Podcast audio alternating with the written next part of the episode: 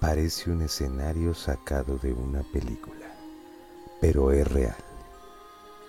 Existe una isla ubicada en el centro sur de Ciudad de México, en la que reinan miles de muñecas antiguas.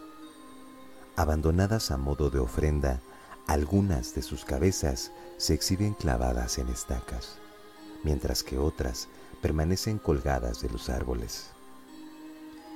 La historia se remonta a 1950, cuando el propietario del terreno, Julián Santana, empezó a colgar muñecas como protección contra los malos espíritus. Santana creía que había sido maldito. Tiempo atrás había encontrado el cuerpo de una joven que había fallecido ahogada a orillas de los terrenos del hombre. Empezó a convertirse en protagonista de episodios paranormales Oía voces, pasos y el llanto de una mujer, por lo que decidió colocar muñecas por la isla para ahuyentar el alma de la chica. Su obsesión llegó hasta tal punto que pasaba las horas buscando muñecas en la basura y en los canales de Cuemango.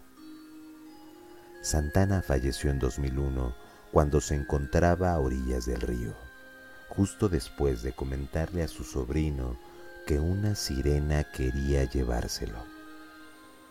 Ahora, el lugar se ha convertido en un sitio turístico y las autoridades de la región se plantean crear un museo para conservar las muñecas.